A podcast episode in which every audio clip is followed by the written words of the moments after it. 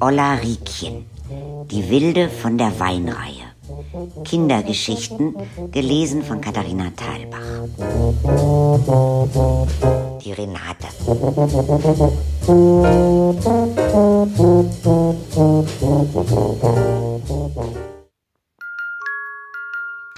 Die Renate hat immer mit Puppen gespielt.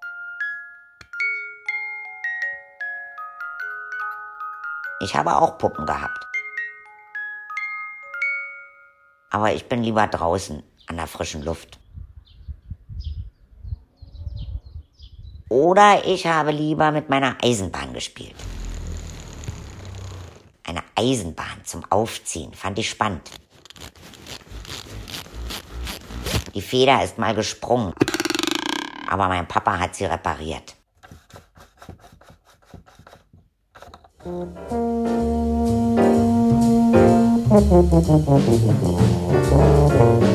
Thank